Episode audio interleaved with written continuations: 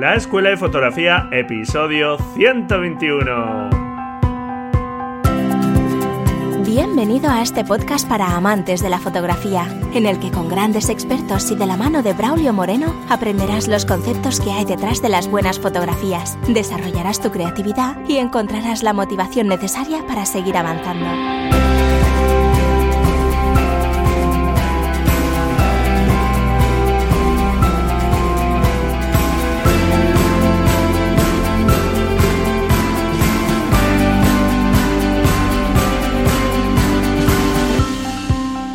Hola, hola, ¿qué tal? Bienvenido a este nuevo episodio del podcast La Escuela de Fotografía. Como sabes, un podcast para aprender fotografía y donde queremos poner el acento en la imagen final, en conseguir mejores imágenes y para eso naturalmente necesitamos de cámaras, objetivos, eh, flashes, trípodes, etcétera pero realmente no es lo más importante por mucho que puedas pensar, sino que nuestra capacidad como fotógrafos, la habilidad que tengamos para registrar buenas imágenes y hacerlo de la mejor forma posible para mostrar aquello que queremos es lo más importante.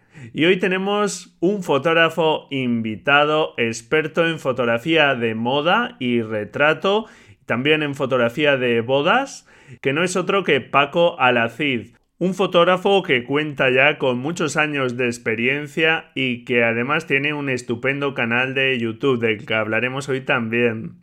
Y con el que echarlo un buen rato sobre su camino en la fotografía nos da unos buenos consejos sobre fotografía profesional, sobre fotografía de estudio, dirección de modelos y vas a ver que son muy interesantes las opiniones que nos da sobre la importancia del material fotográfico en el resultado final. Opiniones de un profesional y todo un experto. Y a ver, hay varias cosas para recordarte. La primera, la quedada del 7 de abril en el Valle del Jerte para fotografiar los cerezos en flor, conocernos, que para mí sería todo un placer, charlar sobre fotografía, etcétera, etcétera. Será como te digo este próximo 7 de abril en Navaconcejo, seguramente a primera hora de la tarde, aunque ya os concretaré cierto el lugar y hora. He pensado por la tarde para que así el que no quiera alojarse o no pueda alojarse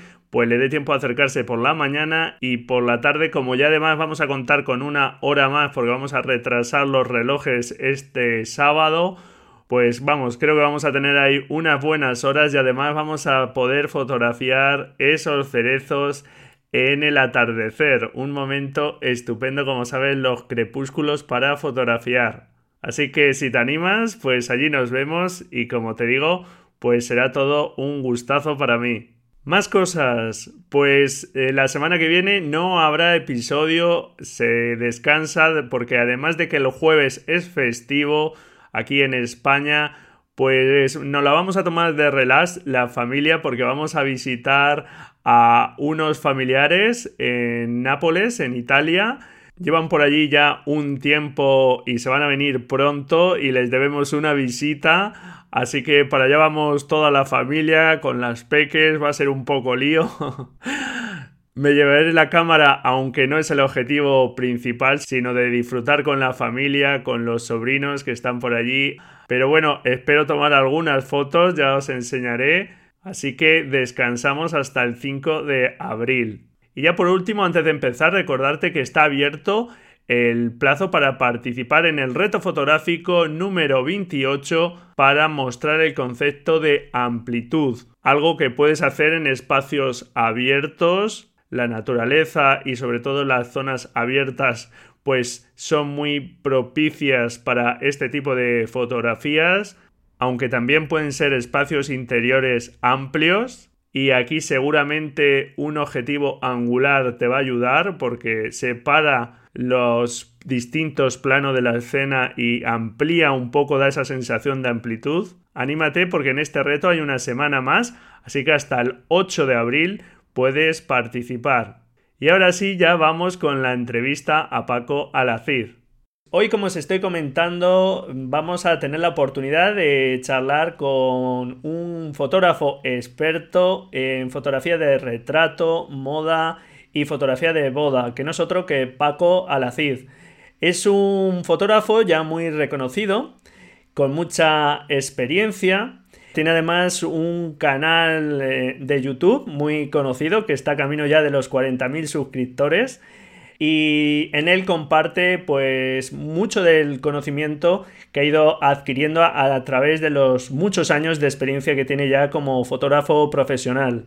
Y es un placer tenerle hoy aquí con todos nosotros. Bienvenido, Paco. Hola, ¿qué tal? Gracias. Pues nada, un placer tenerte y que hayas sacado un hueco en tu apretada agenda para estar hoy aquí con nosotros. Encantado, encantado. Es domingo, así que tengo un poquito de tiempo. Además han cambiado la hora aquí hoy, de manera que sin ningún problema. Ah, Vamos a ello. Muy bien, estupendo. Bueno, pues como estaba diciendo, eh, ya tienes muchos años de experiencia en la fotografía, pero todo tiene unos comienzos. ¿Cómo fueron esos inicios en la fotografía? ¿Tenías ya clara tu vocación desde el principio? ¿Llegó poco a poco? Cuéntanos un poco. Bueno, en mi caso, eh, la, vocación ha sido desde prácticamente toda la vida. Eh, mi primera cámara fue un regalo para la gente de mi generación. Seguro que conocerá la, una cámara que ahora es de culto, es la Berlisa Club Color. Ah, sí. Eh, una cámara de rollo que se, era muy, muy... Eh, no recuerdo ni siquiera el precio, pero me parece que costaba como unas 3.000 pesetas en su momento. Y, bueno, me regalaron una para mi primera comunión. Ajá. Y, a partir de ahí ya el resto historia. En el momento que empecé con, con esa cámara a hacer fotos, el siguiente paso fue interesarme por comprar una enciclopedia que se vendió cómo se vendían las enciclopedias antes por fascículos, que no sé ni siquiera si eso ya existe, eh, y que tengo completos de la enciclopedia de la fotografía. Eh, y, bueno, a partir de ahí, a los 12 años ya estaba revelando fotos en casa, a los 13 tuve mi primera cámara reflex, mi primera SLR, que todavía, todavía conservo. Y, y, a partir de ahí, a esa edad, hice mi primer trabajo profesional con 13 años. Y, y luego ya eso derivó en, el campo creativo. Fui diseñador gráfico, director de arte, director creativo, eh, hasta hace aproximadamente unos 10 años, que fue cuando definitivamente di el salto al 100% a la fotografía profesional, a pesar de que nunca había dejado la fotografía, solamente lo que hacía era usar la fotografía para alimentar el, mi trabajo, para alimentar la parte gráfica de diseño y de publicidad. Y, bueno, desde hace aproximadamente unos 10 años, pues, eh, pues al 100% hasta, hasta ahora que estamos aquí. ¿Y por qué elegiste el retrato y la fotografía de moda como la disciplina por la que, digamos, te enganchó? ¿Qué te llevó a ello? Eh, bueno, yo creo que, yo creo que es simplemente porque uno se siente atraído hacia distintas cosas, ¿no? o he tenido a, alumnos en talleres que son unos paisajistas fantásticos y, y cuando te gusta el paisaje yo creo que disfrutas el levantarte a las 4 de la mañana, el conducir durante hora y media, el esperar media hora plantado hasta que el sol salga y, esa sensación, porque yo la he vivido también, de decir, coño, soy el rey del mundo en este momento, ¿no? O sea, estas nubes, este sol está aquí para mí. En mi caso, a mí me gusta la gente. Eh, eh, yo empatizo muchísimo con, con las circunstancias, con la vida de las personas y me gusta estar delante de alguien, me gusta hablar durante la sesión, me gusta saber quiénes son y me gusta mucho la incidencia de la luz en la forma de, una persona, ¿no? Es algo que comentas bastante en tu canal de YouTube, sí, el tema del trato con Entonces, las personas. Siempre, siempre me he sentido atraído por eso. Empecé, empecé a fotografiar a gente. Recuerdo que en octavo de EGB, eh, pues eh, eh, yo era el fotógrafo de, la clase y hace poquito me pasaron un vídeo que ya tenía totalmente olvidado de, nuestra graduación de, de, primaria, de octavo, y aparezco yo en el vídeo dando vueltas con mi cámara colgada al cuello, ¿no? Y yo tenía 13 años o 14 en el momento, ¿no? Cosas que se te olvidan. Entonces eh, fue una cosa que fue automática. En cuanto tuve la cámara en las manos, parecía una extensión natural de, mis manos y de mis dedos y, y a partir de ahí nunca lo dejé. Qué bien. Bueno, y como nos estabas comentando, llegó un momento en el que supongo que vistes que por motivos laborales, pues tenías muchas más oportunidades fuera de España. Y, bueno, pues Washington fue tu destino. Y es que, bueno, pues eh, verdaderamente las condiciones laborales son completamente distintas allí, ¿verdad? Bueno, eh, son distintas. Estados Unidos tiene muchas particularidades, mejores, muchas peores que España, ¿no? A Claro, nivel bueno. cómo funciona la sociedad. Ah, eh, a nivel profesional, algo que es innatamente mejor en, en países anglosajones es que se valora mucho la dedicación de la gente. Ajá. Eh, los objetos son más económicos que en España, por ejemplo, o que en otros países de, de Europa o del mundo, pero sin embargo el talento es más caro. En España a lo mejor es un poquito al revés, ¿no? Nadie cuestiona que un iPhone cueste 900 dólares, pero todo el mundo cuestiona que si sabes cinco idiomas y tienes tres carreras, tú debas de cobrar, o sea, tú no debes de cobrar más de mil euros al mes, ¿no? Ya. que, que trabajo mil euros al mes. Da igual quién seas, mil euros al mes. Ese es tu sueldo.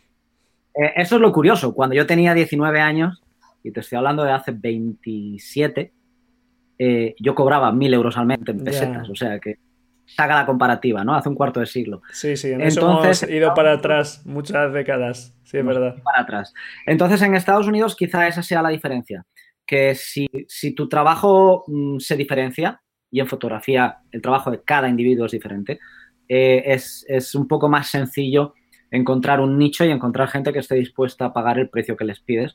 Entienden que, que- tu trabajo es único y, y que, bueno, que el resto de las cosas las pueden comprar a un precio u otro porque se fabrican en masa, pero que el trabajo de los individuos es, es algo que hay que valorar más. Pues la verdad es que me parece, vamos, algo muy positivo, porque es cierto que aunque todo tiene su valor, eh, aquello que, que es fruto de un conocimiento, pues Mm. creo que hay que valorarlo y por desgracia es verdad que, que ese conocimiento muchas veces, eh, el tema de servicios está muchas veces mucho menos reconocido, la formación, etcétera. Exactamente, exactamente. Bueno, hoy día cuando a ti se te ve trabajar, pues eh, naturalmente lo haces con una cantidad de recursos enormes, pero uno no empieza así a fotografiar naturalmente, ni son necesarios para hacer fotografía y conseguir buena fotografía. Yo es algo que insisto aquí mucho en el podcast, tener unos eh, recursos enormes. Al final las cámaras, los objetivos, flashes, demás, todos son herramientas y tienes que usar aquellas que necesites. Y cuéntanos un poco, para empezar, ¿qué crees tú que sería lo mínimo, el mínimo equipo para realmente hacer, digamos, fotografía de estudio con ciertas garantías, ¿no? Para tener un, equ- un equipo mínimo, intentar gastarnos lo menos posible. ¿Qué consideras tú? Te voy a contestar en dos vertientes diferentes. Vale. Una es eh, para hacer fotografía de calidad, eh, pero a un nivel aficionado. Eh, realmente lo que te hace falta es muy poco. Eh, yo ahora mismo me voy a llevar a Panamá, no lo tengo aquí, ah, lo, tengo, lo tengo en el coche porque lo usé ayer. Eh, me voy a llevar a Panamá un modificador que me he hecho yo, eh, con un Ajá. reflector plateado, es eh, Milar, es un material que se usa en, en invernaderos. Y bueno, es un Milar y está montado en unos paneles como estos, ¿no? Ajá.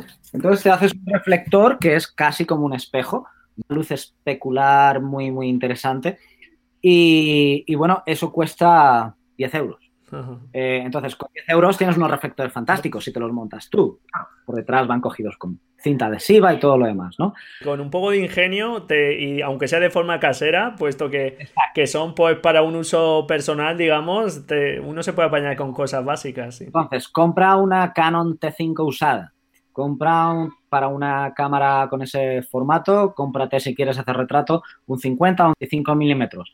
Eh, ¿Qué te cuesta eso? 400 euros, 300 euros, más ah, los flashes hoy día que cuestan 50, 60 euros. Sí. Eh, dos, tres flashes. En 800 euros puedes tener un estudio. Ahora, eh, puedes cobrar cuando tú le llevas a un cliente un montón de luces así medio hechas, con unos paraguas muy baratos. Hay, hay una cosa que es la presencia y, y que te ayuda a ajustar el precio, ¿no? Claro. sí. Entonces, para la práctica, para poder hacer retrato de calidad, eh, no, no creo que sea necesario gastarse más de 600, 700 euros o, o dólares en este caso para poder hacerlo. Una de las que yo hago casi siempre en mis, en mis talleres, en los workshops, es empezar la sesión con la cámara de cualquiera. Y normalmente intento encontrar la cámara más económica del grupo, ¿no? Creo que en Panamá la última vez lo hice con una Canon T3. Y inmediatamente, después de la segunda toma, eh, el usuario ve la foto y dice, coño, o sea, no sabía sí, yo que sí, esta sí. cámara podía hacer esto. Entonces, Sí, que es una lo sé. 450, ¿verdad? La T3. eh, eh, eh, no soy usuario de Canon, pero creo que era una, pero estará por ahí. Sí, sí, sí, por ahí. Vamos, Una cámara que tiene ya bastantes años. Exacto. Entonces, eh, te digo, no hay excusa para poder aprender y hacer calidad. Entonces, si lo que quieres es hacer fotografía de calidad, sí, hay ciertos efectos que no puedes conseguir si no tienes eh, un equipo en particular. Si no tienes una lente muy rápida que te abra hasta un 8, pues no tienes este bokeh que, lo destroza todo en el fondo, ¿no? Eh, si no tienes un tele de 200 milímetros, pues no puedes comprimir mucho la imagen y conseguir esos headshots ah, que, son tan profesionales que ves por ahí, ¿no? Pero, pero con una cámara, ya te digo, con una cámara con recorte de 30, y un objetivo de 35 o 50 milímetros, puedes hacer prácticamente de todo. A nivel profesional, te diría, pues vete a un presupuesto de entre 3.000 y 5.000 euros. Eh, y tampoco es una burrada cuando consideras que con ese presupuesto vas a empezar a cobrar por fotos y vas a empezar a cobrar 200, 250 por uh, sesiones de retrato, vas a empezar a cobrar 600, 800 por un evento, fotografía social, 5 o 6 horas. Entonces, eh, yo siempre he encontrado eh, que recuperar el dinero, recuperar la inversión en fotografía ha sido relativamente sencillo. Porque si he tenido unas fotos de arquitectura y he dicho, bueno, me hace falta un objetivo, pues por ejemplo, lo tengo aquí, si, si me hace falta una lente muy, muy amplia, ¿no? Eh, me compré el, el 1424 precisamente cuando tenía otra arquitectura que me iba a dar casi 4.000 dólares. Entonces, bueno, ¿qué me cuesta la lente? ¿2.600? Bien, ya está. O sea, he hecho el primer trabajo, no he ganado lo que iba a ganar, pero, pero ya tengo el equipo para el siguiente, ¿no? Entonces, eh, siempre que esa es una buena manera de trabajar. Claro, cuando vas a poder amortizar parte de ese equipo, parte del coste o el coste completo, aunque como tú decías ganes menos, pues oye, te permite mm, otro tipo de trabajos posteriormente, claro. Claro, pero, mi consejo sería no compres el equipo si no tienes el trabajo en línea. O sea, si no ves que el trabajo ya te llega en una semana, en dos semanas, en cuatro semanas, no inviertas 5, 6 mil o 3 mil euros en un equipo porque para practicar y para hacer tus fotos no te hace ninguna falta. Otra cosa es que tengas una, una, cartera muy profunda y eso te dé exactamente igual, entonces cómpratelo y cuanto más mejor. Pero digamos que a nivel profesional mm, yo te podría montar un, buen equipo eh, para, de estudio en localización por alrededor de 5.000, incluyendo cámara y, lente. Eh, un consejo para quien nos pueda oír ahora o en el futuro. Eh, nunca, nunca, nunca comprar nada con tarjeta de crédito. Eh, y este es un consejo que a mí me, costó mucho aprenderlo, eh, pero es, simplemente es matemática. O sea, cuando tú te vas a gastar y vas a llenar una tarjeta de crédito 5, 6, 7 mil pesos o euros a un 24%, mm, salir de ahí es muy complicado. Y yo conozco a muchísimos fotógrafos aquí con una deuda horrible de 20, 25, 30 mil dólares es con un interés de ese nivel, nunca sales. Entonces, es mucho más fácil, como te digo. Tienes el trabajo, sabes cuánto va a ser la factura, ya te lo han firmado. Sí, vete y cómprate el equipo. Amazon te lo entrega en 24 o 48 horas. Y entonces vete, haz el trabajo, cóbralo y amortiza. Eh, y ese sería el, principal consejo porque conozco a muchos fotógrafos no aficionados, profesionales, que se han encontrado con, problemas. Y yo estuve durante dos años eh, pagando unos intereses horribles hasta que, bueno, hace aproximadamente año y medio empecé a tener una serie de trabajos de un volumen grande y, directamente me fui a la Citibank, que es con quien tengo las tarjetas, y, lo liquidé. Vamos. Pero, que no nos pero ese es un consejo práctico. sí, sí, es, es un consejo, es verdad que, que, bueno, pues por lo menos no meternos no ahí en esos préstamos que te puedas ver ahí, pues eso, con el agua al cuello si ves que realmente mm, el dinero que te estás gastando no lo puedes amortizar eh, pronto, vamos, claro. Exactamente. Bueno, pues es un consejo práctico económico, contable, muy interesante. muy bien. Bueno, uno de tus modificadores preferidos es que son los softbox con paraguas, ¿verdad? Ah, Brolis. Los, eso es, los Brolis. Eh, ah. ¿Por qué este modificador? ¿Qué es lo que te da? Y, y si consideras que para empezar es uno de los mejores o crees que es mejor empezar por algún otro yo te diría los mejores por varias razones. La primera es, yo los elijo por la calidad que, ofrecen. Eh, ahora mismo, incluso en el estudio, a pesar de tener un juego de modificadores espectacular de Profoto, eh, yo llevo mis, eh, yo llevo mis Brolis.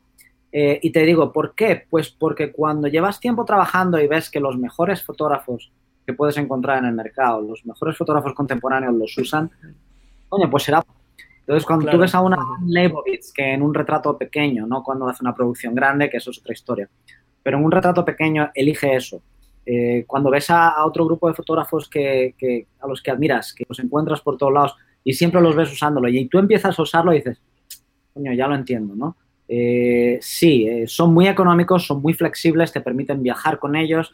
Claro, se pueden plegar, eso es, como se pueden plegar, no pesan nada. Pero es. que luego te, te, dan una calidad de iluminación espectacular. Entonces, eso para mí es lo que prima. Lo que prima es decir, bueno, puedo, o sea, me dan la suficiente flexibilidad de moldear la luz como quiero. Y la respuesta es sí. Eh, siempre me han encantado los octas, ah, pero si tengo que elegir ahora mismo, eh, elegiría Brolis. En concreto, los últimos que he comprado, que creo que hacen en los dos últimos vídeos que he hecho, eh, me encantan. Tienen un fondo reflector blanco, con lo que la luz puedes hacer lo que quieras con ellos, porque si los acercas mucho te da una luz muy angular, muy dura, pero si los ladeas, si los vas masajeando un poco, te dan una luz muy, muy suave, muy natural. Y ayer mismo acabé dos sesiones de retratos de headshots y, bueno, fantásticos. Algunas de las fotos que voy a dar eh, hoy o mañana son de esa sesión y, y me encantan. Entonces, recomendaría Brolis porque a partir de 20 euros tienes unos modificadores terribles, muy buenos. Sí, sí, sí, son muy buenos. Eh, la verdad es que, bueno, por, si alguien no los conoce, que no, que esté oyendo esta palabra y no sepa lo que son, pues son una especie de paraguas en las que la luz eh, se refleja y lo único es que tienen pues una tela difusora que, bueno pues actúa un poco como de shock box digamos entonces bueno pues son plegables porque no dejan de ser paraguas en fin eh, que es un, modificador pues muy bueno y mira Ahí queda tu, recomendación y bueno, para verlos en acción en tu canal de YouTube, desde luego se pueden ver. Bueno, hablábamos antes de focales, nos has hablado de un 35, un 50 milímetros. ¿Qué focal es la que más utilizas tú habitualmente en tus retratos? Eh, para retrato casi siempre, casi siempre acabo en el 85. Ah, para mí el 85 milímetros te, milímetros te, da la compresión eh, que, o sea, ¿cómo te diría?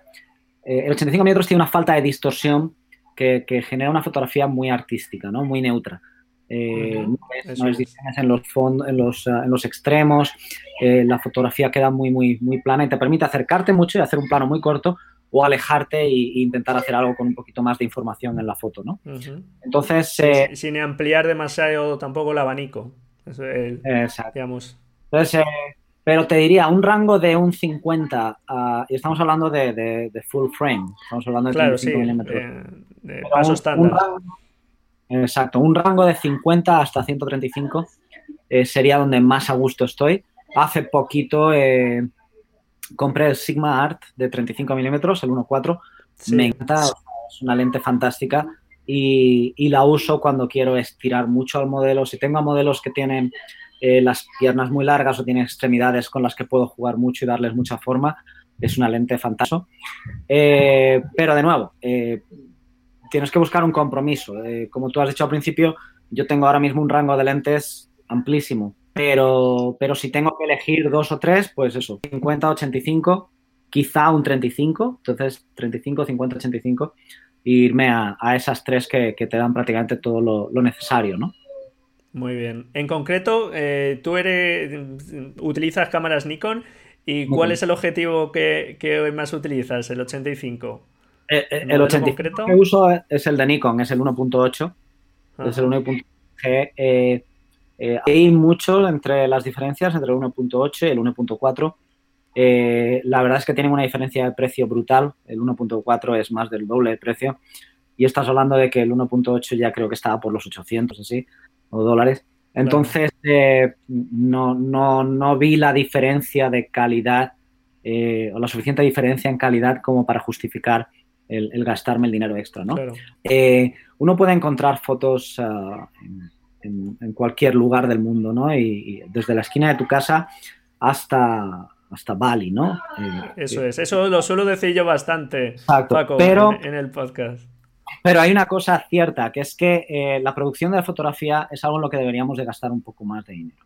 Entonces, muchas veces nos encontramos con que decimos, bueno, es que me quiero comprar esta lente diga, Bueno, piénsalo, ¿quién va a ver tu fotografía? ¿Para qué va a servir? Y la diferencia en precio te va a permitir hacer fotos mejores si lo usas en producción o no. Porque en el caso del Nikon de 8 milímetros, Si el ahorro que yo tengo es de 900 euros, 900 euros es una semana en República Dominicana en un resort.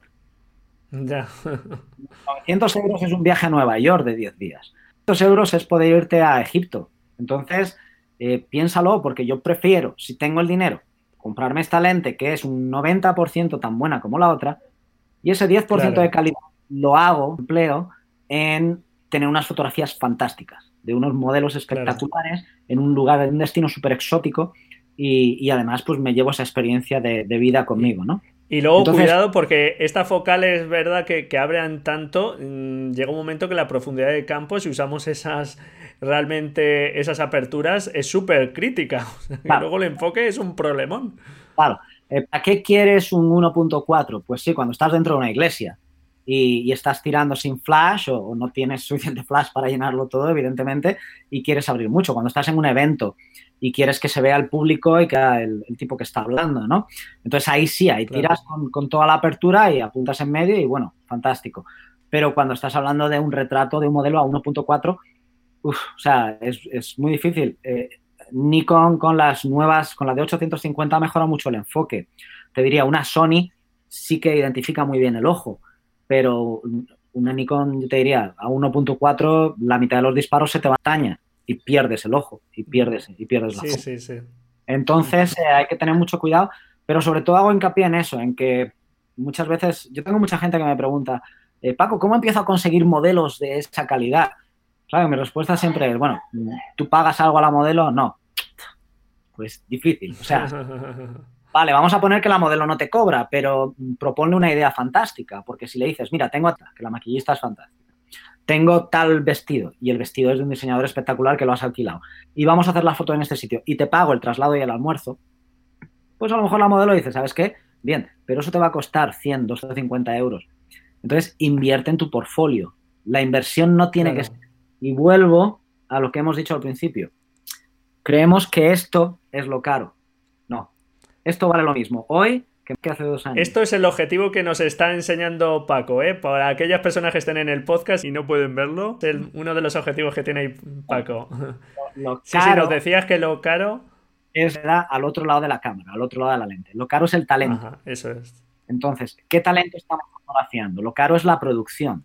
Lo caro es, eh, lo caro es el viaje al sitio, es el maquillaje, es eso que tenemos. Ahí es donde se nos debería de ir el dinero, en, en el factor humano, Claro. porque es lo que al final hace la foto. Eh, hace poco publiqué unas, ah, unas imágenes que me imagino las habrás visto, Sí. pero la pongo aquí así rapidito, ese, esa foto que la habréis visto, Ah, ¿no? sí, sí, sí, sí, sí, sí. Modelos fantástica. Dejo el enlace en la nota del programa. Pero claro, eh, cuando hablas con la modelo, esta es mi idea, este es el concepto que tengo, le envías algunas imágenes, contamos con tal maquillista, eh, no te preocupes que puede a quien quieras y las pizzas las pago yo y ¿qué te parece? ¿Vale?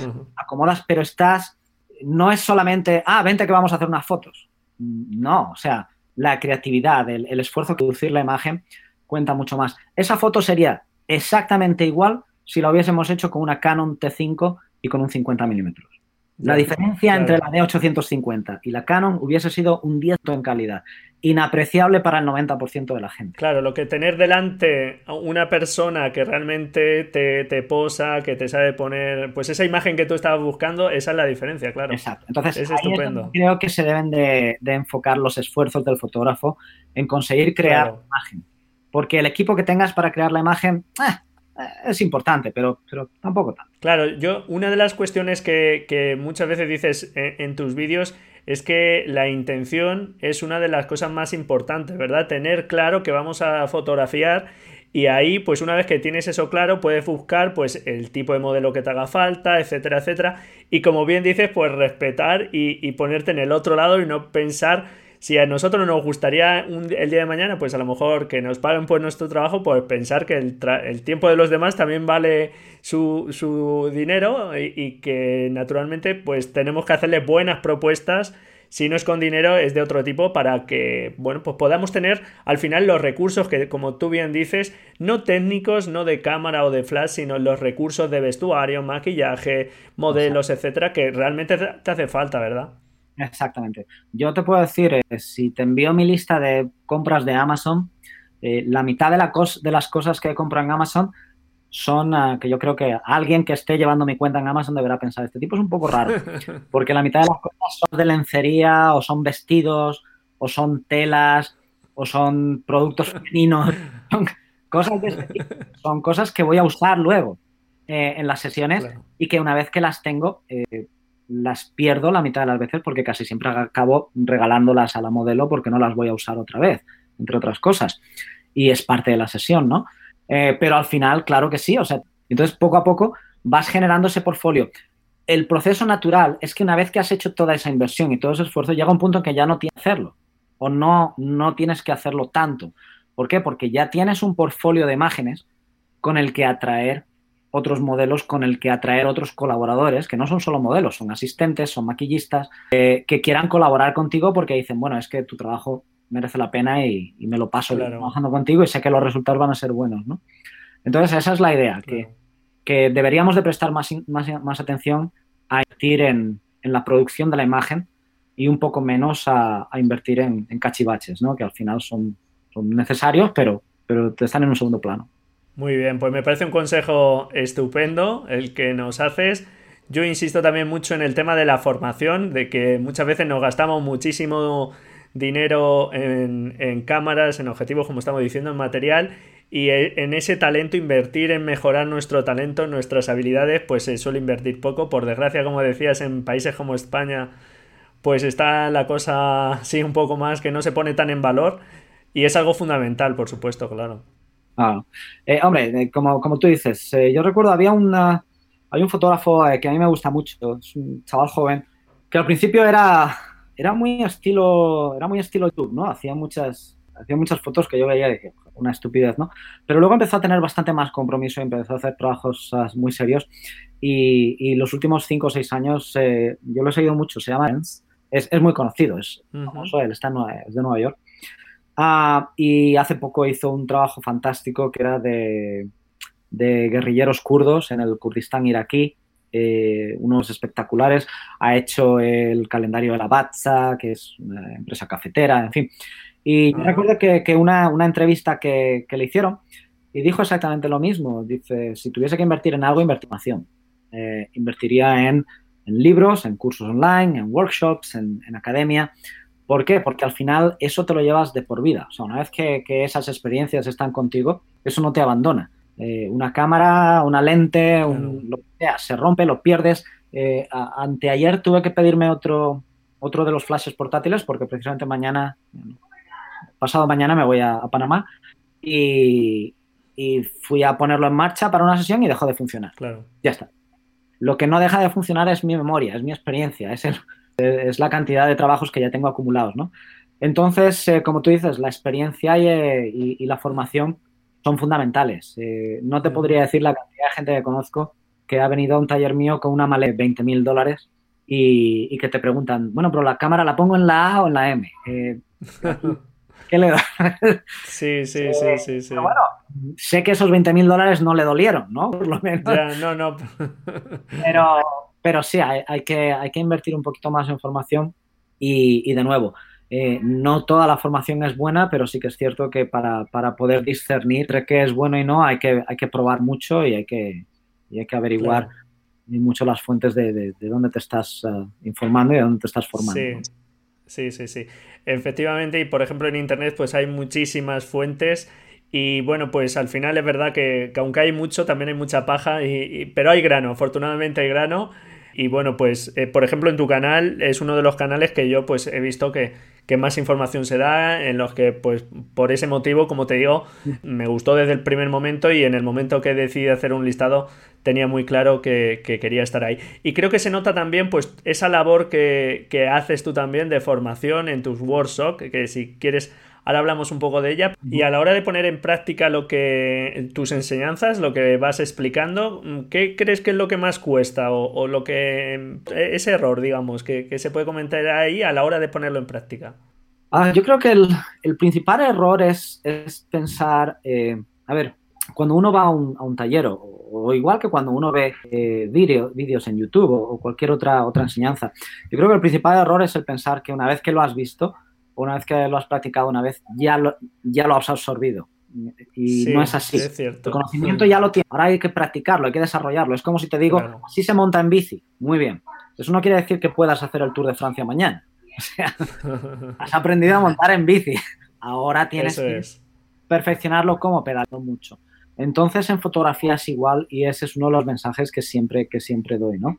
Que es, ya habéis visto lo que hemos hecho, mañana, no la semana que viene, no el mes que viene, mañana, buscar una ventana, poner a vuestro sujeto, hacerle luz con eh, fotos con luz de ventana, agarrar el flash, poner un modificador. Si no tenéis un modificador, poner una sábana, practicar, practicar, practicar. Eh, para que esté fresca, porque la fotografía es como todo, si lo dejas durante un mes, durante dos meses, después de, después de haber hecho un taller o después de haber hecho una práctica, eh, eso se va, eso desaparece. Claro. Eh, es eh, quizá, quizá no, a ciencia cierta es una de las diferencias entre un fotógrafo profesional y, y un fotógrafo bueno de fin de semana. Que aquí también los hay, muchísimos, ¿no? Es un trabajo completo y bueno, a partir de las 6 de la tarde, todos los días o los fines de semana, pues tú eres fotógrafo. Vale, pero hay una diferencia. Hay una diferencia y hay un público que paga por esa diferencia. Y la diferencia no es la mejor de manera innata que estas otras personas. La diferencia es que yo estoy haciendo esto 10 horas al día, todos los días. Entonces, ¿qué ocurre? Que sí, yo, yo no soy un evangelista de Adobe Photoshop, pero si tú me das a mi Photoshop y me dices qué es lo que quieres, yo sé hacerlo de una manera más o menos ortodoxa. ¿Por qué? Porque llevo trabajando con él ya 14, 15 años desde que salió el, muchacho. Con la fotografía, con la cámara es igual. Si resultados, yo sé hacerlos, pero eso es solamente el producto de horas y horas y horas y horas de trabajo. Claro. Hasta que uno no pone en práctica todos los conocimientos que va adquiriendo, no, no los interioriza realmente y no los asimila, porque eso tienes que, digamos, aterrizarlo internamente y, y asimilarlo, porque si no, está ahí en el mundo de las ideas, sí, pero eso hay que, hay que aterrizarlo. Yo, muchas veces lo he comparado con, ah, con tocar un instrumento, con por ejemplo tocar la guitarra, ¿no? Yo imagino, y, y, es una de las, yo soy un guitarrista frustrado, nunca he tenido una guitarra ni he tocado una en mi vida, pero en mis sueños yo soy Jimi Hendrix. Entonces, yo me imagino que para un guitarrista es igual. Cuando empiezas a tocar la guitarra, yo veo que la gente pues una mano y la otra, ¿no? y, ves que tus dedos están aquí y aquí y aquí. Pero cuando lo has hecho ya durante tres años, tú no miras la guitarra. Tú estás mirando a ver qué muchacha es la más guapa del lugar para eso, o estás mirando cuánto tiempo te queda, o estás mirando la televisión, pero estás tocando la guitarra, ¿no? Entonces en fotografía yo creo que es igual. Eh, hay un momento en el que tú tienes que estar pensando, cuidar, apertura, ISO, distancia, y es, y es un proceso mental y muchas veces, muchas veces al principio, porque nos ha pasado a todos, haces las fotos y te das cuenta de que tenías el ISO a 3200 y tus 15 primeras fotos churro. Eh, entonces llega un momento en que eso ya es automático. Tú no tienes, tú ya sabes dónde está, no tienes que pensar dónde pusiste cada cosa porque fluye, ¿no? Eso es. Eso lo da el tiempo, eso solamente lo da la práctica. Entonces, la exposición en, un workshop, en un taller, la práctica es muy importante, es crítica para ver realmente y para practicarlo, pero a partir de ahí son horas y horas y horas de trabajo. Y otra de las cosas que se ve en tus sesiones, en los vídeos de, tu canal, es que pues hablas mucho con, con los y las modelos, que les das instrucciones continuamente y es algo vital, ¿verdad? Para poder realmente, como tú decías, no, no buscar fotos casuales, sino buscar o fotografiar con intención. ¿Y qué consejo podrías dar ahí a una persona a la hora de eso, de dirigir al modelo? Si es tan importante esa forma de, dirigirse, a, o sea, de tener las cosas claras para poder dar instrucciones al modelo, o es mejor dejarle que actúe libremente. ¿Qué consejo darías ahí? Bueno, yo creo que yo creo que depende mucho. Eh, hay una hay unos vídeos que ahora se anuncian precisamente de Annie Leibovitz eh, y, en el, y en, el, en el anuncio del vídeo ella, dice, ella dice, la gente piensa que es el trabajo del fotógrafo el hacer que el sujeto se sienta bien. Dice, yo creo que eso es un error. Dice, yo quiero fotografiar a la persona, entonces yo estoy aquí, tú estás ahí, preséntate y fotografío eso. Yo creo que eso es cierto hasta cierto punto y eso es cierto en un tipo de público que es el que Annie Leibovitz fotografía. Cuando tú vas a fotografiar a Rihanna eh, hay que tener huevos para hacerle una mala foto a Rihanna. ¿Por qué? Porque posiblemente sea ella la que te dirija a ti y te dirá, no, no, cariño, yo sé cómo quiero salir en la foto, tú ponte ahí. Me explico. A Oprah Winfrey o cuando fotografías a un premio Nobel. Pero cuando estás fotografiando a un nivel comercial, con gente que no tiene experiencia estando delante de un objetivo, eh, y sobre todo con gente que te va a pagar 200, 300, 500 dólares por, por una sesión, yo creo que parte de la fotografía es la experiencia. Tú quieres que ese cliente hable bien de ti, hable bien de su experiencia contigo, quieres que ese cliente quiera repetir en el futuro, que la gente que, que sean amigos suyos repitan. Entonces, por eso creo que es crítico. En el caso de modelos, si es para un portfolio, eh, creo que es importante por la misma razón, porque quieres que ese modelo o ese modelo quiera repetir contigo eh, y quieres que te envíen a más gente que sea interesante para tu portfolio, ¿no? Y que digan, no, no, bueno, pues con, Pepito me lo pasé fantástico y el tipo se enrolla muy bien y, Paco es genial y total confianza y te aseguro que te lo vas a pasar muy bien y las fotos son geniales. Entonces son las dos cosas. Por un lado, tienes que ofrecer una experiencia buena a nivel humano, a nivel personal y, tienes que ofrecer un producto bueno. O sea, para, para la mayoría de mis clientes, si se van de mi estudio y cuando se van no decimos hasta luego ni nos damos un abrazo y se van pensando, no me lo he pasado muy bien eh, fotos sean buenas, yo sé que luego van a relatar eso a otra gente. Entonces van a decir, las fotos son muy buenas, pero ah, el tipo es un poco raro. Entonces, mm. las dos cosas van unidas, ¿no? Tú lo que quieres es que joder, macho, es que me lo pasé de cine, no te preocupes porque los 10 primeros minutos están mal, pero luego acabas muerto de risa y dando saltos y las fotos son alucinantes. Eso es lo que yo quiero. Entonces creo que a nivel come, nivel de calle, es muy importante que la gente tenga esa experiencia. Y luego también, sobre todo, para gente que no tenga mucha experiencia, los modelos que no tengan mucha experiencia, pues tener esa claridad, ¿no? Y, poder que el fotógrafo dirija la sesión y realmente le diga, no, mm, que no, sé cómo ponerme, cómo pongo las manos, cómo, hacia dónde miro, y que tú, no, tranquila, mira, pues mira, ponte así, ponte aquí, no, ahora gira, ahora eleva la cabeza, ahora, o sea, que tengas esa claridad, ¿verdad? Y que le vayas hablando continuamente y pues eso le va a ayudar mucho, claro, porque va a ver que tú controlas y que al menos pues hay una persona que sabe lo que está haciendo, ¿verdad? Hay fórmulas eh, y hay, hay poses que, están formuladas y que dices, bueno, es que esto va a funcionar seguro, ¿no? Aún así, hay sesiones en las que te ves en callejones sin salida y que dices, joder, macho, es que a esto no se le puede sacar punta, o sea, ¿cómo, me escapo, no? Pero, pero sí que hay, eh, hay una serie de, posados y de looks que puedes hacer que hacen que, que cualquiera funcione en un retrato, ¿no? Pero ya te digo, eh, para mí lo más interesante es que eso fluya hacia la mitad de la sesión. Cualquier sesión tiene un, tempo, ¿no? Eh, digamos que los primeros 10-15 minutos son fríos, eh, la gente está delante de un cañón que le está apuntando, te conocen y están ahí mirando las luces y, coño, esto salta. La sesión tiene, tiene un tempo, tiene un, tiene un calentamiento de 10-15 minutos hasta que la persona se relaja. luego tienes unos 30-40 minutos en los que la persona ya está caliente, ya le has enseñado algunos de los resultados, ya ven cómo está fluyendo todo, eh, ya saben y tienen la seguridad de que las fotografías están saliendo bien y empiezan a ganar confianza. Les das la música que quieren, eh, se han traído a alguien de su familia o a alguien que conoce, a su novio, a su novia, a quien sea. Y después de esos 30 o 40 minutos, tienes otros 10 minutos de bajada, ya de relajo, en los que ya puedes decir una foto más de lo que era, en los que tienes que intentar animar un poquito más la cosa, pero ya estás entrando en la etapa de cansancio. Entonces, manejar ese tempo es importante. El, ofrecer mm. siempre al cliente una primera etapa en la que les llenes de confianza. Entonces, si tienes en tu repertorio eh, tres, cuatro posados, tres, cuatro esquemas de iluminación que sabes que funcionan, úsalos al principio. Al principio, consigue esas fotografías que sabes que le van a gustar, dales esa confianza profesional y a partir de ahí se van a relajar y van a empezar a trabajar con más soltura. Pero si lo primero que le enseñas son fotos que el cliente hace, ay, estamos jodidos. Entonces, lo que tienes que intentar es eso, eh, gánate la confianza del cliente rápido, intenta crear unas imágenes muy bien al principio y a partir de ahí utiliza los, siguientes 30 o 40 minutos que el cliente está satisfecho con lo que ya ha visto para, para conseguir mejor trabajo. Muy bien.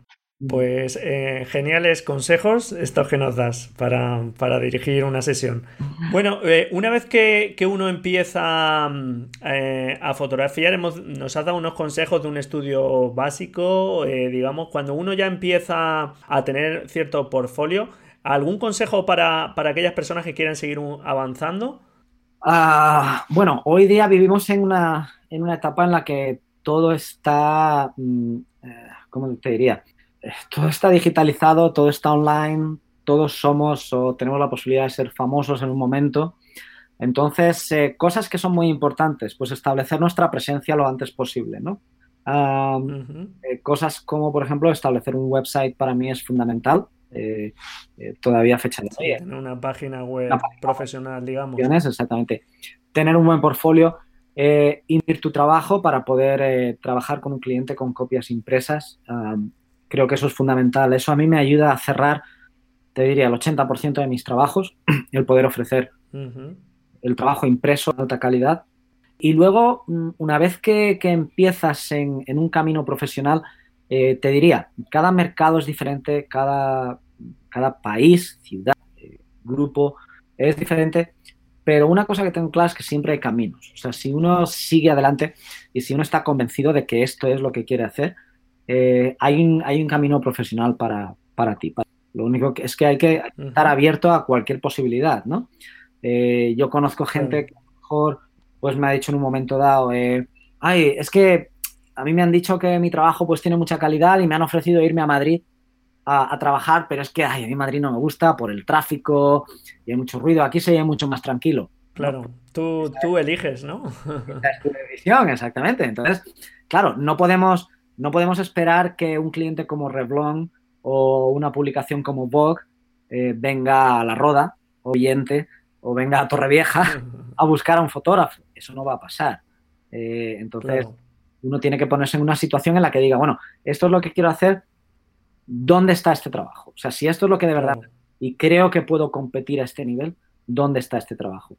Y entonces ir a buscar. Y involucrarte en ello y ser parte activa de ese éxito que puedas tener. Desde luego el éxito no va a llamar a tu pueblo. Pero la gente que me dice, ay, es que es que en Algemesí mm, no se paga a los fotógrafos. Bueno, pero tú quieres cobrar, sí.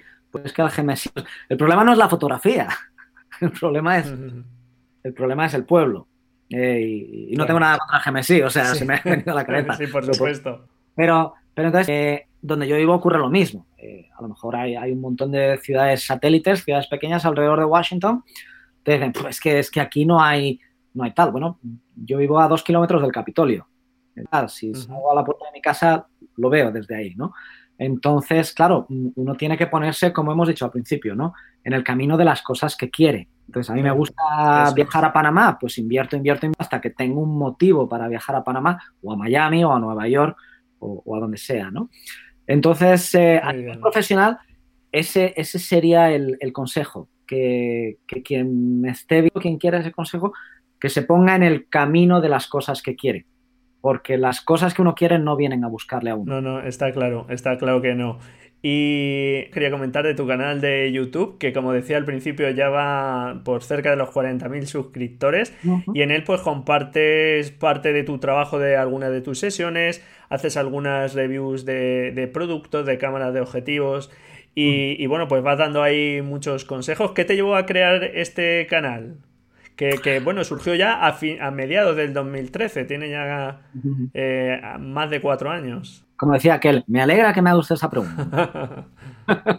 Eh, es, muy curioso porque hay, hay, algunas cosas que nunca he hecho. Entonces, la primera es cuando alguien me dice, eh, no, Paco, es que como tú eres youtuber, y yo, no, cariño, espérate, espérate. el canal de YouTube, para el que esté ahí fuera y quiera montarse un canal de YouTube para hacerse multimillonario como yo, mi canal de YouTube me da unos 80 dólares al mes. Eh, entonces, como te puedes imaginar. Lo comentas, lo comentas en alguno de tus vídeos, sí. Ayer mismo me fui a tomarme una de los restaurantes de José Andrés y la factura de cerveza y unos tacos fue 65 dólares. O sea que mi mensualidad de YouTube prácticamente se me fue en, dos tragos. Eh, pero hay, algunas cosas que no he hecho. Nunca le he pedido a la gente que se suscriba porque el canal no empezó así. Eh, contestando a tu pregunta, hice mi segundo, creo fue el segundo workshop en Panamá. Pero era el primer workshop en el que llevé equipo, en el que montaba estudio.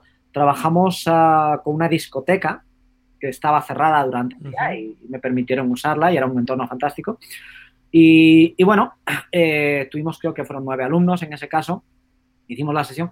Y entonces cuando terminó al día siguiente en el estudio, eh, se me ocurrió, digo, mira, voy a hacer un vídeo, que creo que es el primer vídeo que hay, si te vas muy para atrás, muy para atrás. Sí, sí, sí, sí, lo es. Y creo que empiezo diciéndolo, mira, este es un vídeo para recordaros el equipamiento que usamos durante el taller. Y era solamente un recordatorio para la gente, ¿no? Eh, y bueno, eh, lo hice, eh, mi, hermano, mi compañero Mire, que en Panamá me, estaba grabando, y lo hice y lo hice en una toma. O sea, el vídeo que ves es lo que se grabó, ahí no hay, es de principio a fin. Y entonces acabé el vídeo y dije, y, le digo, ya. Y lo vi y digo, ha quedado bien, ¿no? Ha quedado bien. Ah, bueno, pues esto no, no se da mal. Y lo dejé ahí. Y entonces subí el vídeo, se lo envié a los muchachos y empezó a difundirse por la de, del equipamiento y estaba yo con todo el equipamiento que habíamos usado. Y entonces a partir de ahí ya hice un segundo vídeo, volví a Washington, preparé algunas sesiones y algunos de los primeros vídeos que hice se volvieron populares porque fueron los vídeos sobre los ah, flashes de Nikon, los SB900 y el 900. Y la verdad es que mm, para el que no maneja equipamiento, un flash yo creo que es la cosa más complicada del mundo. O sea, eso es como, como aprender ingeniería nuclear, ¿no? Con cuatro botones, ¿cómo puede ser esto tan difícil? Sí, sí, sí. Y entonces en el vídeo intenté explicarlo todo lo fácil. Y son a fecha de hoy los vídeos o de los vídeos que más eh, visitas tienen y los que más comentarios positivos he recibido porque la gente me decía, coño Paco, no me aclaraba después de gastarme 600 euros en el tracto este y ver tu vídeo lo manejo perfectamente. vale, pues ya está. Y entonces, eh, a partir de ahí ya creció como un objetivo el decir, mira, ¿sabes qué? Eh, voy a explicar las cosas como a mí me gustaría que me las explicasen. Y cuando tutorial explicando, voy a enseñar tras cámaras eh, que pueda. Voy a dejar que la gente, que la gente se pueda figurar qué es lo que estoy haciendo dándoles una vista panorámica de, todo lo que estamos haciendo y con el mayor detalle posible. Sí, como si estuviera un poco contigo, digamos, en la sesión, ahí un poco en la retaguardia. Entonces, esa, esa es la historia. Y, bueno, a partir de ahí ya cada sesión intentaba documentarla, eh, no cada sesión, pero las que puedo. Si tengo asistencia y se me ocurre llevarme el trípode y la cámara y tal, intento documentarlo. Y ahí estamos. Hoy mismo estoy montando un vídeo eh, que me grabaron en, Cancún la semana pasada. Estuve cinco días en, Cancún y Tulum. Y, hoy mismo subiré y es pues es una expectación y todo tras cámaras para que la gente vea el resultado de, o sea, cómo se hizo algunas de las fotos que, se publican, ¿no? Entonces esa, esa era la historia, el, compartir de manera abierta lo, lo ¿no? Eh, no, no creo en recetas mágicas ni en, ni en cosas ocultas, o sea, no, a, mí me gustó mucho en el momento que lo descubrí por cómo explicabas de una forma muy natural, muy tranquila y muy clara cómo trabajabas y demás. Y bueno, pues por eso me, me gustó mucho. Y aunque tú no lo recomiendes la suscripción, yo sí lo voy a hacer. Así que en las notas del programa está el enlace, dejaremos el enlace para que echéis un vistazo a, tu canal, para que todo el mundo que quiera eche un vistazo, que lo aconsejo y que se suscriba, por supuesto. Pues yo ya me rendí con la idea de ganar dinero con YouTube hace tiempo. Ya dije, mira, ¿sabes qué? Déjalo. bueno, pero yo lo digo porque es una información y van a ver que cada uno de los vídeos pues eh, das consejos muy interesantes y es un canal muy interesante, así que por supuesto hay que suscribirse. bueno. Muy bien, y bueno, ya vamos, pues no te quiero cansar demasiado, que ya llevamos un buen rato. ¿Algunos fotógrafos referentes tuyos que nos puedas dejar? Pues, eh, eh, a ver, yo intento fijarme sobre todo en, en contemporáneos o gente que nos, que nos ha dejado ya, pero, pero yo le diría a todo el mundo que busque en, los clásicos, que busquen gente de, hace tiempo, ¿no? Ah, entonces, eh, irse al principio de, de, la fotografía de moda o de retrato de belleza, a Richard Avedon, por ejemplo, es, es alguien que... Irving Penn, ¿no? Ah, Penn, por ejemplo. Eh, don Mario Testino es uno de los de la gente que yo más sigo, me encanta su trabajo. Ah, y Annie Leibovitz siempre, pero sobre todo porque siempre estoy intentando descifrar el tratamiento que hace la postproducción, ¿no? Sé que trabaja con una casa de postproducción, que eso sí que lo mantiene muy en secreto, pero aún así, incluso las fotos que saca directamente son espectaculares eh, y tiene equipo de asistencia y tal, pero, pero siempre intentas descomponer cómo ha hecho cada foto, ¿no? Las fotos de grupo que hace, las composiciones que hace en postproducción luego, en fin, todo ese tipo de cosas. Entonces, eh, sobre todo yo, yo me iría, hay una serie de documentales, que están todos en inglés. Bueno, da igual, si los consideras de interés... si, la, si la gente busca en PBS, eh, P de Paco, B de Barcelona, S de Sevilla, eh, y ahí busca documentales sobre fotógrafos o grandes fotógrafos, eh, van a encontrar, o sea, eso es una maravilla, porque son unos documentales espectaculares sobre fotógrafos desde, el daguerrotipo, o sea, desde, desde las primeras cámaras hasta, nuestra historia moderna, ¿no? Y van a encontrar tanto fotógrafos que todavía están, están vivos, la serie de, de Annie Leibovitz, de La Reina y todo eso, hasta fotógrafos que, han muerto hace poco o que, murieron ya hace tiempo, ¿no? Eh, pero hay, hay unas series fantásticas de documentales y, yo me iría ahí. Hace no mucho publiqué que esto que comentaba de los documentales, publiqué y voy a dejar en la nota del programa un, un post donde hablaba de 60 documentales eh, y además en español, películas y documentales. Y ahí aparecen varios de, grandes fotógrafos que lo dejaré en la nota del programa porque puede ser interesante, ya que comentas esto. Que, que es una recomendación fundamental y que yo aquí pues vamos, es uno de mis ejes fundamentales seguir la obra de grandes maestros de la fotografía, como bien has indicado. Exacto, yo creo que hay una cosa que no cambia. Eh, y eso es la, composición sobre todo, ¿no? Eh, entonces, si vemos fotografías de, clásicos, de, gente de los 50, 60, 70, encontramos mucha más información que lo que hay ahora, porque la fotografía ahora es mucho más rápida, es más instantánea, ¿no? Hago la foto en 10 minutos, subo a Instagram y otra cosa mariposa, ¿no? Antes no, antes era mucho más pausada, era mucho más tranquila, yo creo que se pensaba mucho más, había menos distracción digital, ¿no? Entonces, por eso encuentro que, eso es muy interesante. Eh, una de las cosas que yo hago mucho es ir a... Y dentro de poco iba a poner esto precisamente en un, vídeo eh, que, pensaba hacer, que era buscar fuentes de inspiración. Eh, en, Washington tenemos la suerte de que las librerías de... o varias tiendas pequeñas de libros usados, ¿no? Entonces, si, si, viviese, o para quien viva en una ciudad grande, el poder ir a, una, a cualquier lugar donde hay librerías de libros antiguos o libros y buscar libros de fotografía. Y, y, yo creo que se encuentran auténticos tesoros hay una serie de libros de diseño gráfico, que eran los Graphics, eh, no sé si todavía existen, pero hace 20 años cada libro valía como no, 20.000 pesetas, ¿no? O sea, valía una burrada, más de 100 euros. Y, hoy día te puedes ir a la librería y encontrarlo, yo los compro aquí por 5 dólares. Y son los mismos libros, pero son manuales de fotografía de Graphics. Yo tengo ahora mismo como 12 o 13 de esos, ¿no?